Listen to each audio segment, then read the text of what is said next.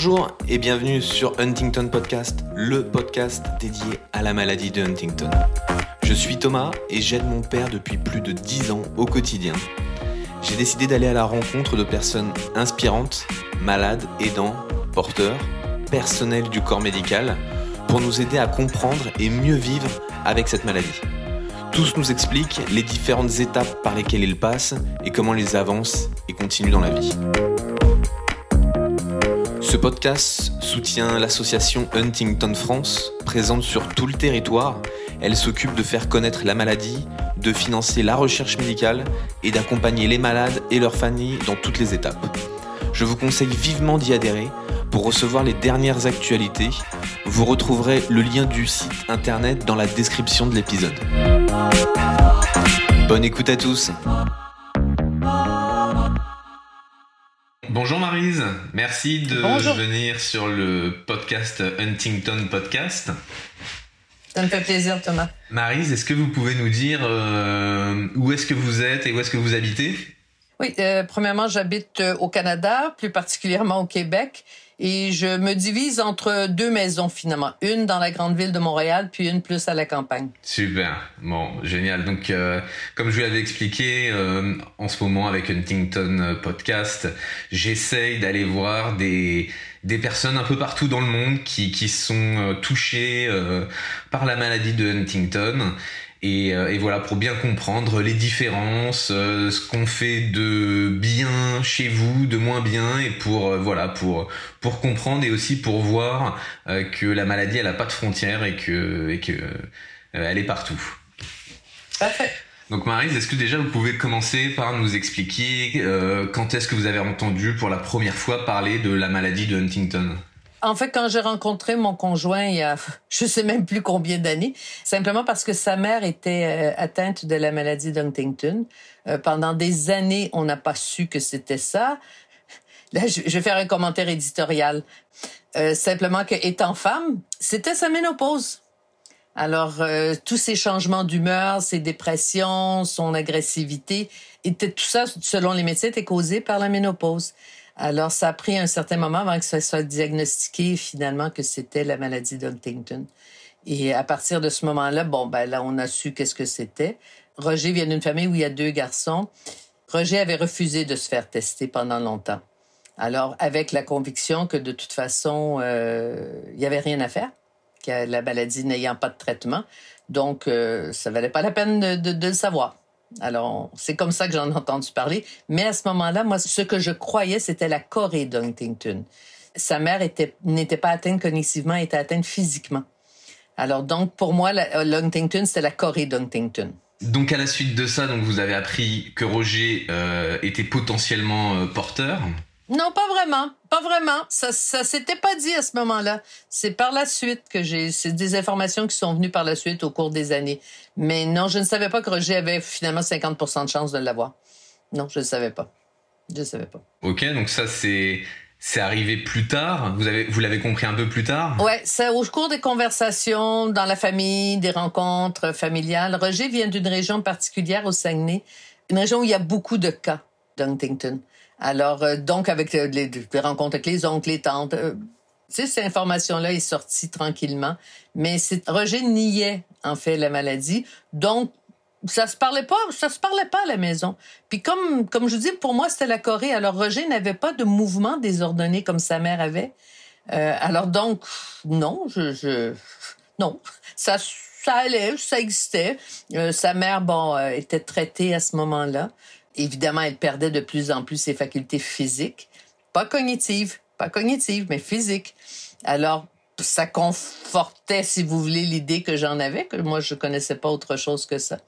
Alors, ça, c'était ça. D'accord. OK. Je vous ai pas demandé, mais vous avez eu des enfants avec euh, Roger? Non. Non. D'accord. Ok. Parce qu'en effet, vous auriez pu aussi vous, ça aurait pu venir aussi euh, à ce moment-là euh, venir vraiment un sujet encore plus euh, sur la table. ouais. Mais d'accord. Et aujourd'hui, Roger, il en est à quel stade de la maladie? Stade intermédiaire. D'accord. Il, il continue de pouvoir communiquer, de pouvoir manger seul? Oui. Ben, manger seul, on s'entend, là, de, de, on va s'entendre, pas préparer la nourriture, mais la porter à sa bouche. la porter à sa bouche. Avec un peu de difficulté quand même. Tranquillement avec la difficulté. Puis on fait, je fais attention au type d'aliments aussi euh, et comment je les présente. Je dois faire attention à ça. Ok, au niveau de la déglutition, ok, faut, faut faire attention. Il a quel âge, Roger, aujourd'hui? 59 ans. Il a 59 ans, ok. Est-ce que Marie, vous pouvez m'expliquer au niveau, donc vous êtes aidante de, de Roger euh, au quotidien, et est-ce que vous pouvez nous expliquer, est-ce que vous avez dû affronter toute la, la paperasse, l'administratif pour euh, sûrement faire reconnaître sa maladie? Est-ce que vous pouvez m'expliquer au Québec comment ça se passe, un peu toutes ces choses-là? Bah, Ça se passe un peu par hasard, je vous dirais, dans le sens que Roger est entré en, en dépression parlant de suicide, c'est là que moi, je suis intervenue en disant, bon, ben là, ça va pas. Et là, son médecin de famille, on avait déjà vu un neurologue auparavant qui avait dit que ben, il y avait rien à faire, est-ce qu'il voulait vraiment le savoir? Alors, après deux ans d'attente pour voir le neurologue, Roger a dit non, et ça s'est terminé là. Alors là, après, quand la dépression est arrivée, là, c'est son médecin de famille qui est intervenu pour dire, bon, ben écoutez, il y a peut-être pas de médicaments, mais il y a des façons de traverser la maladie et on va s'y attaquer. Et là, il lui a fait une référence pour trouver un neurologue plus sympathique à la cause, dirons-nous, ou plus expérimenté avec la cause. Et là, on est rentré dans le réseau hospitalier. Honnêtement, ça a pris un mois, une fois que le médecin de famille s'en est mêlé, pour avoir un neurologue qui, lui, a, a demandé tout de suite un test d'ADN. Ça prend trois mois à peu près avant d'avoir les résultats. Contrairement à ce qu'on voit à la télé, c'est un peu plus long. Et une fois que ça a été diagnostiqué, ben, on est comme un peu laissé à nous-mêmes. Ben, le médecin avait déjà donné une, une médication, un médecin de famille, pour calmer sa dépression et l'avait mis en arrêt de travail à ce moment-là. Mais là, c'est le médecin de famille. Là, le neurologue intervenant, diagnostic posé, ben là, c'est comme c'est ça. Le diagnostic est posé. Et c'est tout. Et c'est tout. Alors là, euh, c'est là qu'intervient finalement. Il y a ici ce qu'on appelle les CLSC, qui est un centre local de services communautaires. J'ai fait appel avec eux pour savoir un peu euh, qu'est-ce que je devais faire, qu'est-ce que je pouvais faire, qu'est-ce que et là avec une intervenante sociale qui tranquillement dit bon bah écoutez euh, on peut mettre des mesures en place pour qu'éventuellement avec une une agence on met en contact avec une agence avec quelqu'un qui pouvait venir à la maison euh, parce que la dépression n'était pas tout à fait réglée. Alors moi, j'étais toujours inquiète si je devais quitter. Euh, alors donc, quelqu'un a commencé à venir à la maison pendant que moi, j'y étais pas. Alors ça, ça s'est fait via le CLSC. L'intervenante sociale étant plus inspirée a pris, elle, contact avec la société d'Huntington parce que moi, j'ignorais que ça existait. Le neurologue m'a pas dit, il y a une société, on peut, vous pouvez... Bah, bah, bah, bon. Pour préciser, donc la, la société Huntington au Québec, c'est l'équivalent de l'association Huntington en France. Et donc, en fait, fait. ouais, je, je, comprends bien qu'en fait, vous avez eu le diagnostic, le neurologue vous a dit, euh, voilà, il a la maladie de Huntington, bon bah bonne journée, au revoir. Et en fait, vous en tant que, que famille avec Roger, et eh ben vous vous êtes dit bon bah qu'est-ce qu'on fait? Maintenant qu'on a la confirmation que tu as bien la maladie, qu'est-ce qu'on fait avec ça? Euh, ouais. Et là, vous avez trouvé une assistante sociale qui vous a aidé, vous a orienté vers euh, du service à la personne, quelqu'un qui vient à la maison pour euh, accompagner ou aider Roger à, à faire des choses. Mais euh, Oui. et donc après, vous avez connu à travers euh, cette assistante sociale également l'association Huntington Québec, et c'est Mhm. là où vous en avez appris encore un peu plus. Oui, ben là, c'est là, Marie-Pierre euh, et de. Il y a eu une mauvaise information d'assistance sociale qui a dit qu'il fallait que je change de neurologue si je voulais faire partie de l'association. Alors moi, je dis, il n'y en, a- en pas question. On commençait à développer une relation avec notre neurologue, qui a été d'une d'une grande assistance psychologique pour Roger. Peut-être pas pour pour nous aider dans la démarche quotidienne, mais pour aider Roger, oui, pour comprendre et me faire comprendre aussi qu'est-ce qui se passait. Alors ça, il a été d'une grande aide pour cela. Maintenant, après, Marie-Pierre, l'intervenante de, la- Société d'Huntington, de l'Association québécoise, est venue nous rencontrer à la maison en disant, euh, regardez, je peux vous rencontrer à la campagne, je peux vous rencontrer à Montréal, très, très ouverte, très gentille, et m'a apporté des documents à lire aussi. Et, qui m'ont éclairé grandement sur beaucoup de choses, sur beaucoup de choses de ce qui se passait dans notre quotidienneté. Parce que je, je vous rappelle que pour moi, la maladie d'Huntington, c'était la Corée. Ce n'était pas une atteinte cognitive. Et là, ça m'a expliqué beaucoup de choses en lisant ben c'est évident que je reconnaissais Roger. Hein. Et là, j'ai compris beaucoup, beaucoup de choses. Ce qui veut pas dire que ça améliore ma patience au quotidien, mais je, je comprends des choses. Alors, c'est via la... Puis là, il y avait des rencontres avec la Société d'Huntington. Alors, donc, Roger s'est mis à participer aux rencontres. Ça l'a aidé lui aussi de voir d'autres gens. Moi, ça m'a permis, de voir aussi le spectre des atteintes différentes, de l'âge aussi, avec un jeune homme qui avait 29 ans qui était atteint parce que Roger, il faut remonter six ans. Alors, Roger avait 53 ans à ce moment-là. Mais là, on, pouvait voir qu'il y avait, qu'il y avait ce jeune homme, ça, ça m'a, bouleversé de le voir si jeune atteint. Parce que je, découvrais tout ça en même temps. Alors, Roger allait à la société une après-midi par semaine.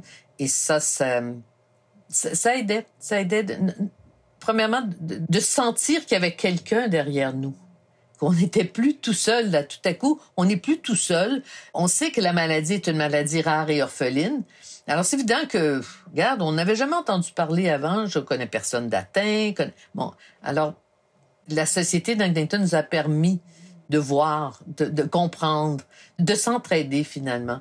Et la société aussi organise un camp l'été pour les gens de la société d'Huntington Bon, Roger, il était trop tard pour que Roger puisse aller à cette activité-là.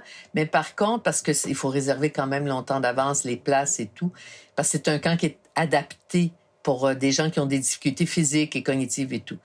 Pas particulièrement pour la société d'Huntington, mais pour euh, d'autres besoins. Alors, bon, par hasard, c'est très près d'où on a notre résidence de campagne. Alors, j'accompagnais Roger, j'allais le conduire le matin en camp de jour. Puis il, restait avec eux, puis après, j'allais le chercher le soir. Et de plus en plus tard, parce qu'au début, il vient me chercher avant souper, vient me chercher finalement après souper, puis vient me chercher après le feu de camp. Alors, ça fait beaucoup de bien, Roger, de, de pouvoir rencontrer d'autres gens. Et ça, c'est via la Société d'Huntington. Mais maintenant, toutes les mesures en place, moi, ce que je me rendais compte, c'est qu'il fallait une stimulation autre que celle que Roger refusait de prendre avec moi, finalement. Alors, c'est là que je suis entrée en contact avec euh, l'Institut de gériatrie de l'Université de Montréal et pour savoir s'ils avaient des programmes qui pouvaient être adaptés pour Roger. Oui, ils avaient des programmes. Alors là, j'avais, on a eu des rencontres, il a été accepté dans le programme. Et là, je me fais dire, euh, ah ben là, il faut passer par le CLSC, il faut que ce soit le CLSC qui demande. Alors là, je retourne, casse départ, retourne au CLSC des services locaux. Oui. Et, là, et là, honnêtement, l'intervenant, il me disait, mais là, mais écoutez, ça prend des mois, des années avant de rentrer dans ce centre-là. Mais j'ai dit, ils l'attendent déjà au mois de janvier. Ils l'attendent. Sauf qu'il faut que le téléphone vienne de vous. Juste pour comprendre, Marie, ce centre-là, c'était pour qu'il aille vivre là-bas? Non, c'était pour qu'il aille faire des activités l'hiver. On va parler quand, avant pandémie, quatre heures par semaine où il partait. C'est de 10 heures à 2 heures. Puis il dîne avec, avec les gens là-bas. Alors, il y a des activités de musicothérapie des activités physiques, d'activités euh, cognitives. Alors donc c'est un quatre heures pour qu'on l'accompagne pour faire des choses qu'il veut pas faire avec moi, soit par par pudeur pour que je ne réalise pas certaines choses. Je peux pas dire pourquoi il veut pas, mais il veut pas. Alors ça, ça se résume à ça. Alors ce centre-là, alors. Mais dans ce centre, euh, Marie, c'est vous qui l'amenez et qui allez le rechercher? Non, maintenant, j'ai ça, c'est un autre truc que j'ai découvert. En fait, tout ce qu'on découvre, on le découvre par hasard. Transport adapté, on voit un autobus de transport adapté. Ah, qu'est-ce que c'est? Ah, transport adapté, pourquoi pas? Valide, mais c'est, des bâtons dans les roues pour tout. Là, c'est l'ergothérapeute qui dit, ah, mais non, mais Roger, il est très mobile, il n'a pas besoin de transport adapté. Je dis, oui, mais pour s'y rendre, il faut qu'il fasse tel métro, tel métro, changer, marcher 15 minutes. Est-ce que vous croyez vraiment qu'il peut faire ça tout seul? Ben non. Bon, ben alors, ça prend le transport adapté. C'est toujours, il faut que le formulaire soit rempli par une ergothérapeute. Bon, alors donc, on finit par remplir, puis j'ai dit, oui, mais il sera pas accepté. Je dis, regardez, c'est pas à vous de décider. La société décidera s'il va être accepté ou pas. La société, le transport l'a accepté. Donc, il a un transport adapté qui vient le chercher à domicile et qui vient le reconduire en fin de journée. Alors ça, c'était ben, au début, j'allais leur conduire le temps de mettre ça en place, mais après ça, une fois que c'est mis en place, bon ben j'appelle puis euh, c'est même euh, j'ai même plus besoin, c'est automatique maintenant, c'est le centre qui appelle puis qui réserve pour moi. J'ai même plus besoin de le faire. Mais c'est de découvrir tous les services qui existent. On n'a pas une liste qui dit voici, voici ce que vous pouvez obtenir, voici les services qui sont offerts, voici le numéro de téléphone, voici le site Internet. Ça, ça n'existe pas. Faut découvrir toutes ces choses-là par soi-même, finalement. Et, même, Roger, son neurologue, au début, on le voyait à l'hôpital, et m'avait demandé de fournir certaines informations par rapport à certaines médications qu'il donnait. Et je téléphonais, je laissais les informations à la réception. Et les informations se rendaient pas au neurologue. Alors lui m'a demandé de passer à l'Institut de neurologie parce que là, il y a une équipe infirmière, travailleur social, le neurologue, lui, euh, nous a fait voir un autre neurologue qui, je dis, mon Dieu, il y a des médecins qui sont modestes et qui sont honnêtes. Alors, il dit, moi, je ne suis pas le spécialiste dans les médicaments. Lui, il est meilleur que moi. Moi, je vais continuer à vous voir pour certaines choses, mais vous allez aller voir celui-là parce qu'il est meilleur pour trouver la bonne médication pour Roger. Alors, il y a toute une équipe là-bas. Alors, non, ça, ça, ça allait très bien. Mais c'est toutes des choses qu'on découvre.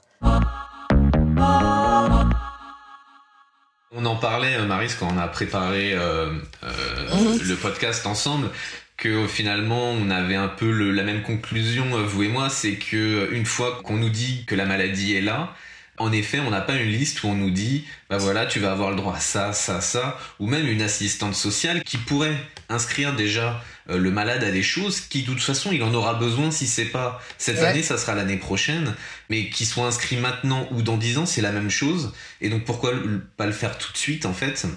Et tous ces trucs-là que, que, vous décrivez où vous découvrez qu'il y a un service pour ci ou une aide pour euh, faire quelque chose, tout ça, c'est des choses qu'on a également nous en France et que malheureusement on découvre et jamais personne nous en parle. Voilà, c'est quelque chose qu'on partage. Oui, effectivement, parce que cette année, j'ai été une, une activité de, la Société Duntington pour les aidants naturels. Et à cette activité-là, quand on, bon, on, se parle forcément, et là, ah, t'as ça, t'as mis ça en place, t'as mis ça en place, mais comment t'as réussi à avoir ça? Et là, tu découvres que, euh, ben, les autres non plus, ils sont pas au courant. Sauf qu'ils savent pas que moi, j'ai une aide familiale. Et là, l'aide familiale qui a été là pendant longtemps, à l'automne, euh, a décidé de s'orienter vers autre chose. Mais là, j'ai un nouvel intervenant social parce que, je sais pas, le programme a changé au niveau du ministère des Affaires sociales. Roger dans un autre programme maintenant, inscrit dans un autre programme automatiquement. J'ai aucune idée qu'est-ce que les lettres veulent dire, honnêtement. L'intervenant social m'a même demandé qu'est-ce que ça veut dire, je, ne le sais pas. Si vous, vous le savez pas, comment vous voulez que moi je le sache?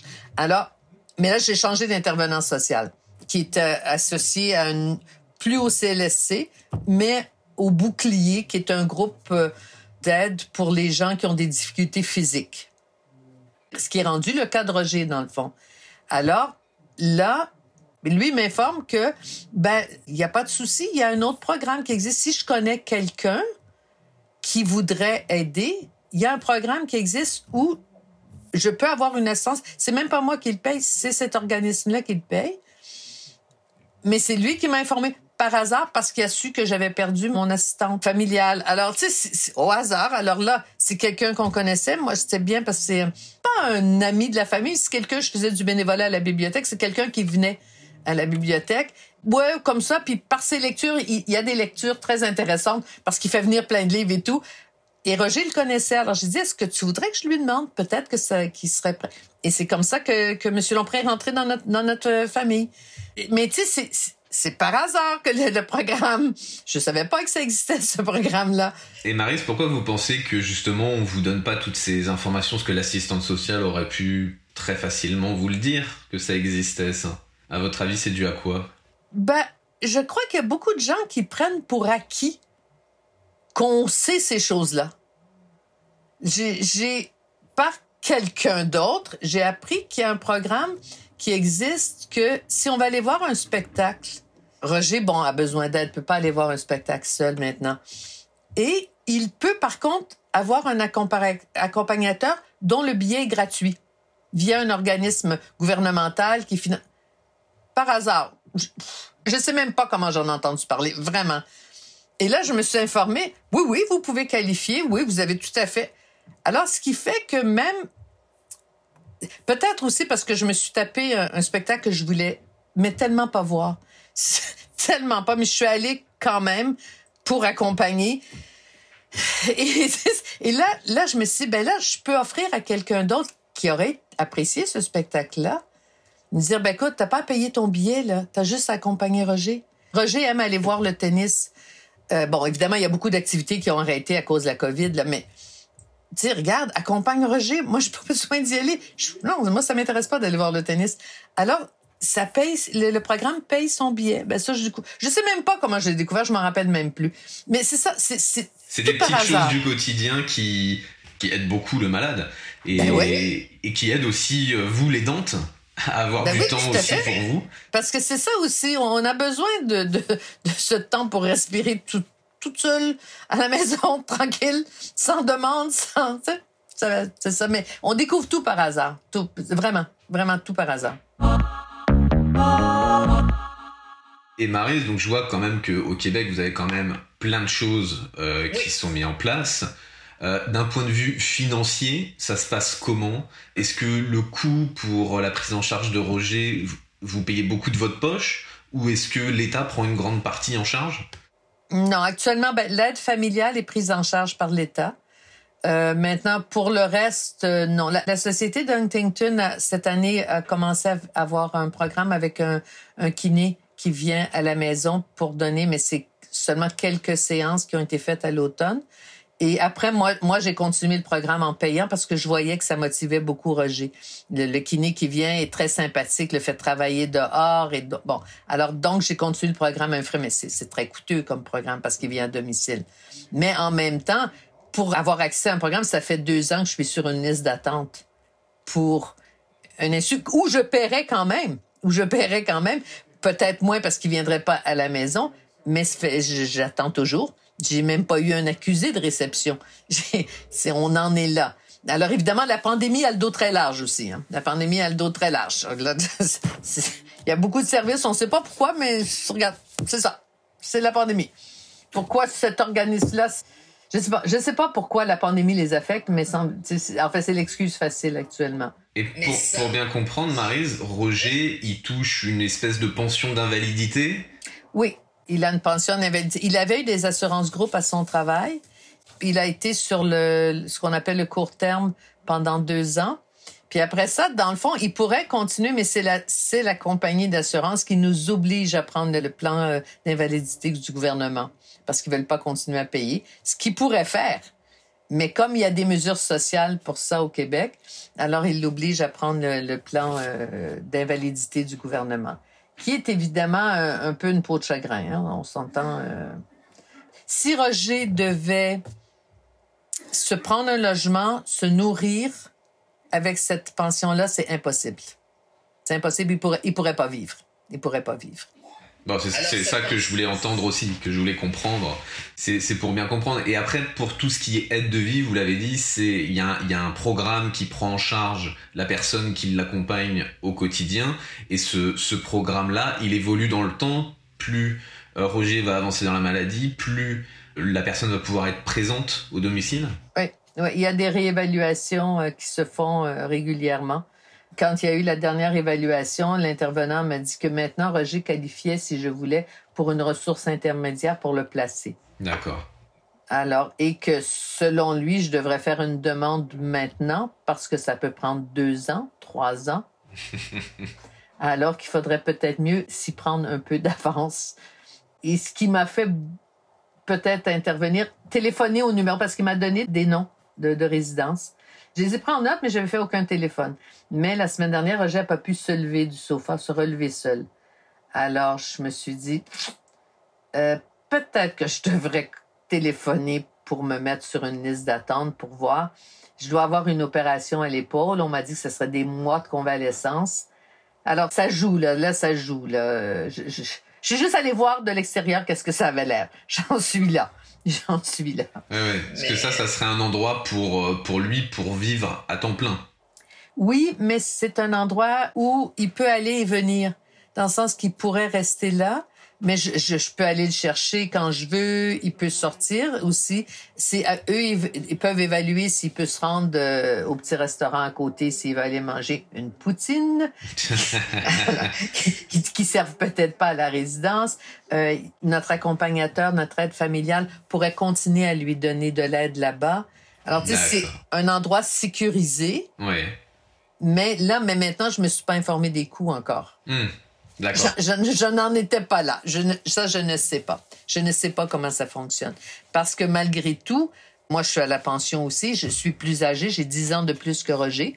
Alors, c'est évident que le 70 ans, je l'ai à quelques semaines près. Alors, ça, joue mentalement, pour moi, ça joue énormément. Ben, il faut que j'assure une sécurité pour Roger, au cas où. Au cas où. Comme je dis, si on a deux gros chiens, je dis les chiens, il n'y a pas de souci, les éleveurs les reprennent si on- s'il m'arrive quelque chose. Mais Roger, qu'est-ce qui se passe? Qu'est-ce qui se passe? hein? Alors, c'est ça que je me dis, oui, je devrais assurer mes arrières là-dessus pour Roger, pour voir si... Comme je dis, je ne sais même pas financement parce que moi, je dois continuer à vivre. Lui, sa pension ne lui permettrait pas de se loger euh, lui-même. Il faut que je vois si ce sont des services qu'il y a un accompagnement financier ou pas. Je ne le sais pas encore. Je ne le sais pas. J'en suis là. Marise, le temps passe vite. On, on a déjà bien avancé euh, dans- sur le podcast. Si toi, tu avais un conseil euh, ou euh, une réflexion euh, à nous dire pour euh, un, un mot de la fin, qu'est-ce que tu voudrais dire à ceux qui, qui écoutent? C'est vraiment de, de chercher. Je suis certaine qu'un peu partout, il y a de l'aide qu'on peut avoir, mais que personne va nous le dire et qu'il faut chercher soi-même. Faut entrer en contact avec des associations, peu importe ce qu'il y a comme ressources où on demeure, mais fa- faire les recherches soi-même.